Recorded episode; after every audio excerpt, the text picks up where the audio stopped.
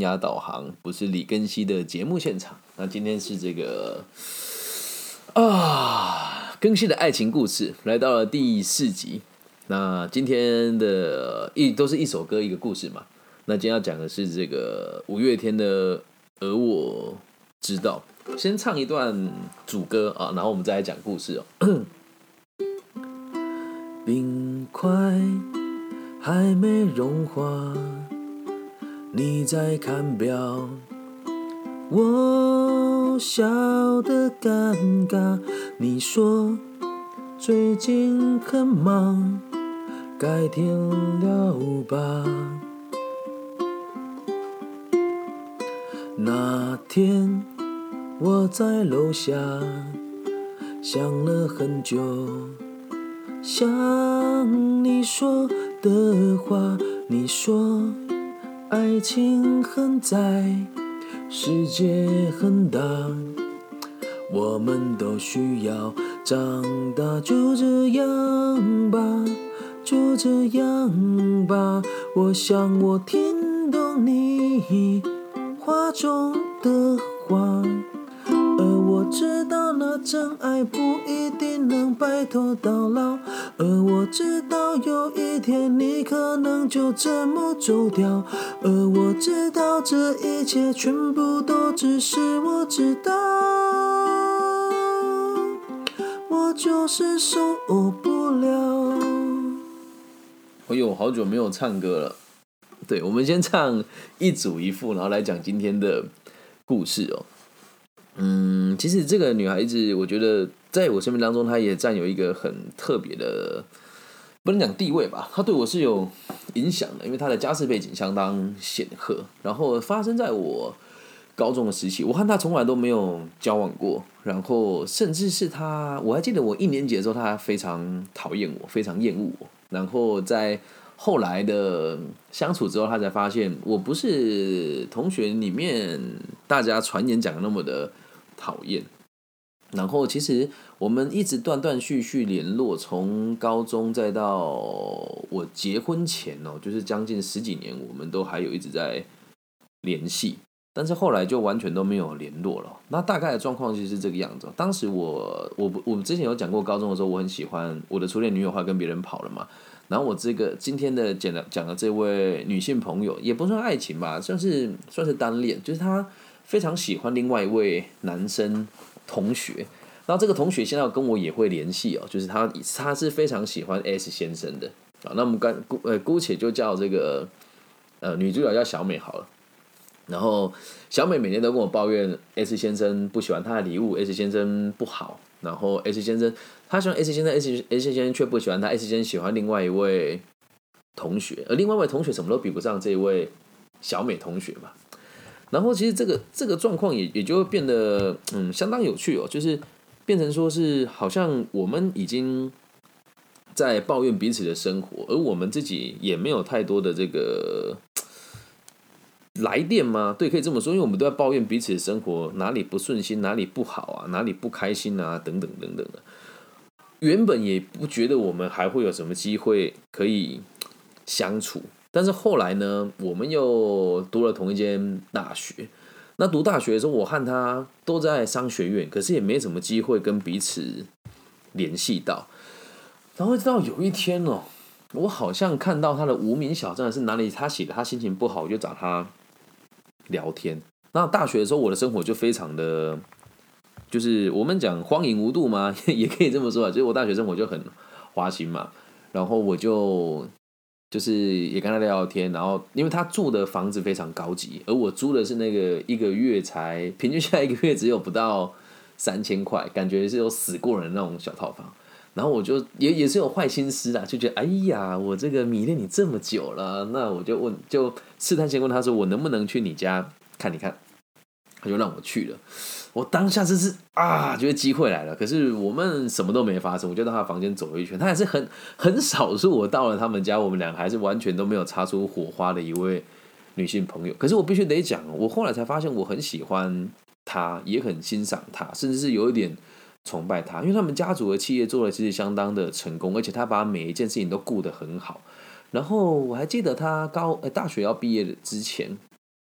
那时候台湾有一个在，就有一个美商的集团在台湾开始疯狂的展店，是餐饮业。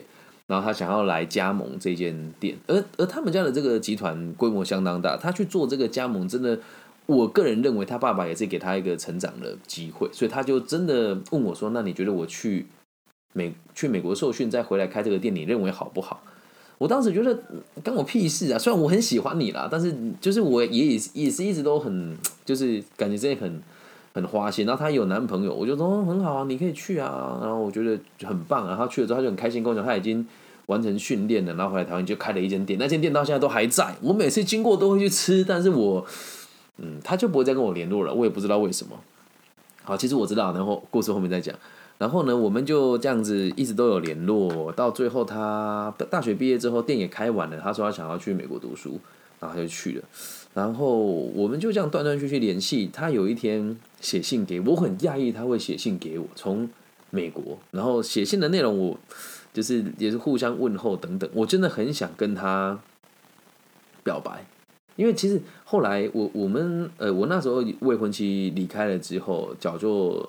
断掉了嘛？那在脚断掉之前，其实我一直都很都觉得，其实我很喜欢她，只是我认为自己配不上她。家里环境真的很好，很有才华的一个女生，而且把家里的企业打点的很棒。我看他们家从这个地方型的小企业拓展成在整个中台湾都有自己的据点，就觉得哇，这女孩子实在是太有才华。那我在开咖啡厅以前呢，还就是。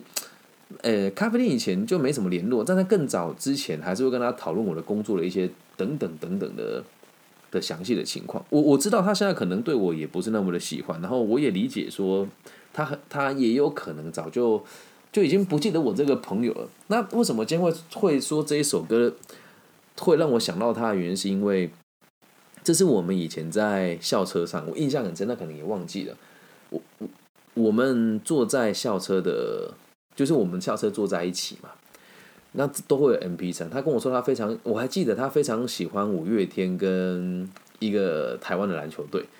然后我其实也不讨厌五月天，但我不会听五月天歌，我会听联合公园呐，然后这个 So Out 啊，还有这个呃大喜哎，这个大喜门就比较偏这种地下 Underground。还有就这个有个乐团叫这个蟾蜍晋升哈，他是用方言念的这样。那我就。他就放这首歌给我听，他说我听这首歌的时候，我都会想到 S 先生。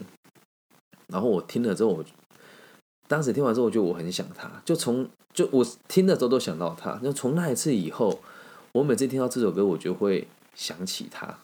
那为什么会说这个歌词印象很深的原因，是因为他们家的这个家族企业在中台湾嘛，那他们的总部也在中台湾，他住哪里我都知道。那有一天我就那时候才那时候要准备念大学，然后因为。呃，单身，然后我那时候就也想跟他表白，然后我就约了他说，我去你们家楼下找你好不好？那他们家的这个据点，然后去了之后，我就买了两杯饮料去。小时候家里穷啊，那时候能够买买这个一两杯饮料对我来讲是很很大的支出了。然后我我就跟他讲说，那个很久没看到你，因为高中毕业嘛，我说好久没看到你，最近好吗？然后就。他就看了我一下，然后可能妈妈也在楼上，他也不希望他妈妈误会等等等等，他就有点尴尬说：“哦，我最近蛮忙的，那那因为就就先这样吧，改天再聊。”然后我我还记得他拿了我的饮料转身离开。他的我不得讲，他可能在别人眼中不是那种绝顶的美女，可是我就是觉得她完完全全符合了我心里面所谓的珠圆玉润的女孩子的形象，眼睛圆圆的，然后皮肤是有弹性的，身材是玲珑有致的这样，然后。他走了之后，我就想了很久，说我到底要怎么跟他开口？就是年轻的时候都有那种感觉，是我如果讲了我喜欢你，我好像就会失去你；然后我如果不讲我喜欢你，我好像一辈子都得不到机会。那时候不懂爱情，你懂吗？那时候不懂爱情的。然后我就传简讯给他，然后我就说：“你让我听那一首歌，你的想法是什么？”他说：“因为 S 先生跟我讲说，他不想被限制住，所以他不想跟我交往。”他觉得世界很大，然后他说他想的其实也是一样。如果两个人在一起，那大学没有在一起，那也是浪费啊。他就这么跟我说。当时我心很很难过，我想说，那照这个逻辑讲，我们那时候大学没放榜嘛，我觉得反正我也不能跟他在一起。那后来哎放榜了，耶，他也读了东海大学，我就觉得我的机会来了。可是我必须得说，他可能是我所有的爱情故事里面唯一一个没有把握说出他可能欣赏过我的女孩子。对，然后我就也想了很久。那毕竟那时候也花心，本来胖胖的，忽然忽然瘦下来，现在真的就开始爱情故事就比较。复杂一点，可是我真的一直都很欣赏他。一定有人会骂我说：“你不是在你如果一直听就讲说，哎，你不是之前也有很多不同的女生朋友吗？”我必须得告诉大家，这是真实的故事哦。就是我虽然就是花心，那时候是花心的，但是我对这些人的喜欢都是真实的。还有一点，我没有对他们说过谎，而且在爱情故事里面，也不是每一个人都有发展到交往，或者是有这个亲密的。关系，OK，所以就是跟大家分享，请你不要再说我渣了哈。其实这个都是年轻时候的事情，而且有些时候是我自己个人的想法跟主观的理由。然后如果你认识当事人，也不要去问人家，我觉得有点没有礼貌。好，那他你跟我讲说你觉得世界很大，说我就好吧，就这样吧，没有关系吧，就反正你说我们都要读大学了，那就就这样，反正你就不要去想太多，也可能就不会在一起的，不要放在心上。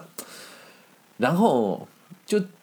到我大学那时候，不是说他我又去他们，就是跟他又比较有更多联系的时候，他那时候坐在东海大学篮球场，印象超级深。东海大学的上篮 A one 球场的大阶梯，我在那边问他说：“你最近好不好？”他说：“跟男朋友分手了，然后男朋友又怎么样怎么样啊，等等的。”说我想去想要去美国读书，然后我觉得我男朋友可能也跟不上我的脚步啊，想跟他分手，我觉得很难过。然后我就跟他讲说。那你你觉得你有没有考虑过啊？他说你不要跟我开玩笑，你那么花心的事情我都知道，这就是最妙的地方哦。他算是很真心的朋友，我的所有的爱情故事都会告诉他，然后我跟他真的非常的清白，然后呢，我就跟他讲完之后，他又他又还是讲那一句，他说世界那么大，你说三年哎三年前哎四年前我们要读大学，那四年后的现在我要去美国读书，那你觉得我们还有？我说那那你觉得呢？他我觉得那时候听起来是他想拒绝我而已嘛，但是还是一样的逻辑，说嗯好吧，那我想我听懂你话中的话了。然后后来就真的一直都断断续续的联系。他可能觉得我对他没那么重要。他寄了一张明信片给我的时候，我说感觉有多多开心，你知道吗？因为诶，他寄明信片给我，他还不知道我腿断掉了。那时候是。我做房屋中介，然后投资完混那间餐厅，慢慢蓬勃发展的时候，然后我看到他写那个明信片，我觉得有朋友的很真诚的喜欢，然后我就鼓起勇气写了一张这个告白的明信片给他，然后很遗憾的事情是，可能字写太丑而被退回来。我我信里面就真的是完完全全，也不能讲说复刻这一首歌吧。就我写完了之后听这首歌，我发现我写的都很像。我写说，我我不不想照着念他，那我刚才要把那封信拿出来看，因为我没有把它，就是我没有把它丢掉，但是就是草稿了，就是真的记哎回寄回来那一封已经不见了。我说我知道我们两个不可能永远在一起，然后也有可能在一起之后没有。结果，那也有可能你很有成就，是你家里的环境真的很好，你因为种种的因素不能跟我在一起，但这一切都只是我的想法。那我也都知道这种事情会发生，可是为什么我们要那么的胆怯呢？我今天要告诉你，我很喜欢你，其实我也鼓足了勇气，我也知道爱情是没有结果的，可是这么多年过去了，我还是很受不了，我们一直用世界很大。爱情很小这个逻辑，然后不给彼此机会讲清楚。我们也曾经一起哭哭闹闹，一起笑得开心。你跟我讲 S 先生今天对你做了什么，我跟你讲我的 F 小姐今天做什么事情。我们两个一起心情很好，分享彼此的这个恋爱的这个感受。然后为什么我们就不能够变成是可以在一起的那种感觉呢？然后现在哦，你已经就是也一个人了，到了美国读书，我才感觉到，跟我才认知到，我以前有多不珍惜和你邀约的每一段时光。其实我们都有互相邀约，但每次都是他忙我忙，就就没有了。那写到这边就差不多了。最后的最后，就是最近这几年在听这首歌的时候，我才能够理解到，你走之后的每一分每一秒都还是那么的难熬，没有到那么的肉麻跟恶心。可是每当我经过他们的这个家族企业的的据点的时候，我都还是会想，有没有可能我当时多一点成熟，或者是我我能够多勇敢一点，现在你也不会是，就我们也不会是平行线。然后就我后来知道，我也不知道是不是事实哦，就是。我记得我结婚的时候没有给他帖子，他很像很在意这件事情。然后应该也说他他有没有喜欢我我不知道，但我就能够理解，当我结了婚之后再跟他联系的时候，他就很少会回复我讯息。就连现在，嗯，因为现在对爱情也没有那么多憧憬了，所以听到这首歌就会想到他，然后也希望他可以继续的这样子开开心心的过下去吧。就我所知，他也没有。结婚也没有处对象，不过就从我的角度出发，我觉得这么好的女孩子要处对象，恐怕也是相当的困难啊！一一首歌哦，你说这首歌到现在也十三四年了，然后我跟他认识也的时间也已经这么的长，那也希望透过这个故事鼓励大家，就是如果你真的知道你很。喜欢一个人，然后这个人用尽各种方法来，也不要讲拒绝你了，他就跟你说：“我觉得我们还有很多不同的可能性啊，我希望我自己还有一些想去做的事情啊，等等等等的。”不要因为他这么说你就放弃了，好吗？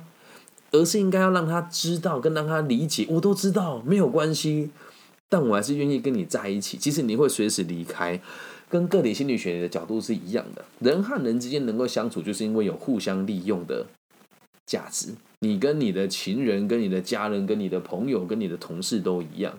那哪一天人家不要你了，或者你不要人家了，原因很简单，就是缘分到了，还有你们再也没有合作的可能性。OK，那我们再唱一次主歌副歌就结束这一集了。冰块还没融化，你在看表，我。小的尴尬，你说最近很忙，改天聊吧。微笑紧紧咬牙，给你祝福，你只有飞吧。你说问是没有。灿烂的花，我们都需要长大，就这样吧，就这样吧。我想我听懂你话中的话，而我知道那真爱不一定能白头到老，而我知道有一天你可能就这么走掉。而我知道这一切全部都只是我知道，我就是受不了。哇，真的还是会，还是会很在意，却还是这么难熬，却还是这么难熬。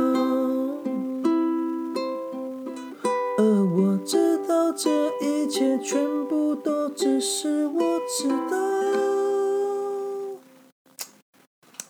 真的，不要给自己遗憾呢。如果你有这样子的对象，就请你好好的把握他。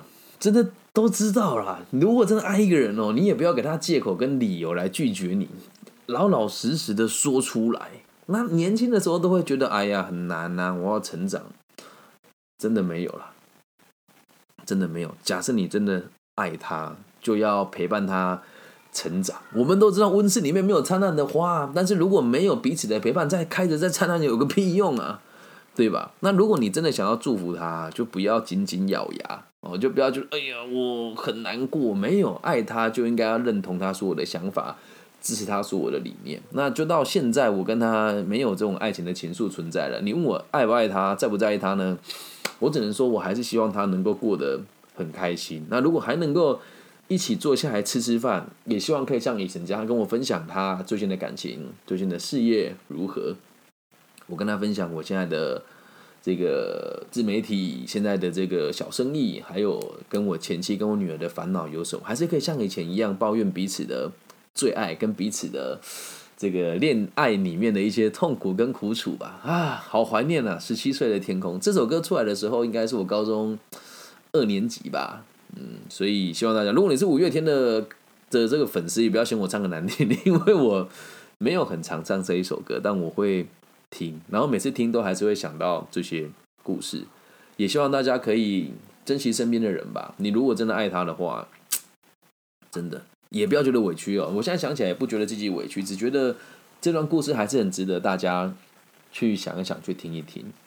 嗯，然后也祝福大家绝对不要在遗憾当中谈恋爱，要在一起就勇敢说出来。然后也提醒大家不要说什么怕表白了之后不能当朋友，没有这种事啊。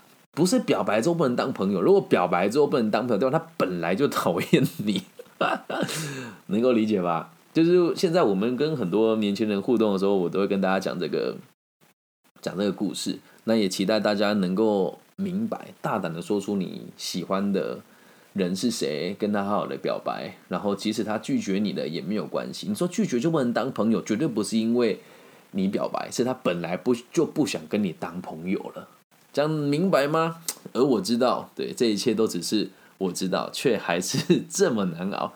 以上就这一集全部的内容喽，希望大家喜欢，也希望我们爱情故事可以给给你各种不同的启发。那如果大家有想要听我讲各个不同的这个年龄段，或者是我经历过的故事，你也可以私信我说你想要听我讲讲什么时候的什么时期的故事，然后你想要理解我哪一些东西，我都很愿意跟大家分享。那如果喜欢，记得追踪我的频道啊，我的名字叫李更新。木子李甲乙丙丁戊己庚辛的庚王羲之的羲，希望可以在这个各个不同的平台收到大家的来信。如果你要加我的微信，我的微信号是 B 五幺五二零零幺。以上就是这一集全部的内容喽。希望我们的节目可以带给大家各种不同的启发。我爱你们，这是我的爱情故事，拜拜。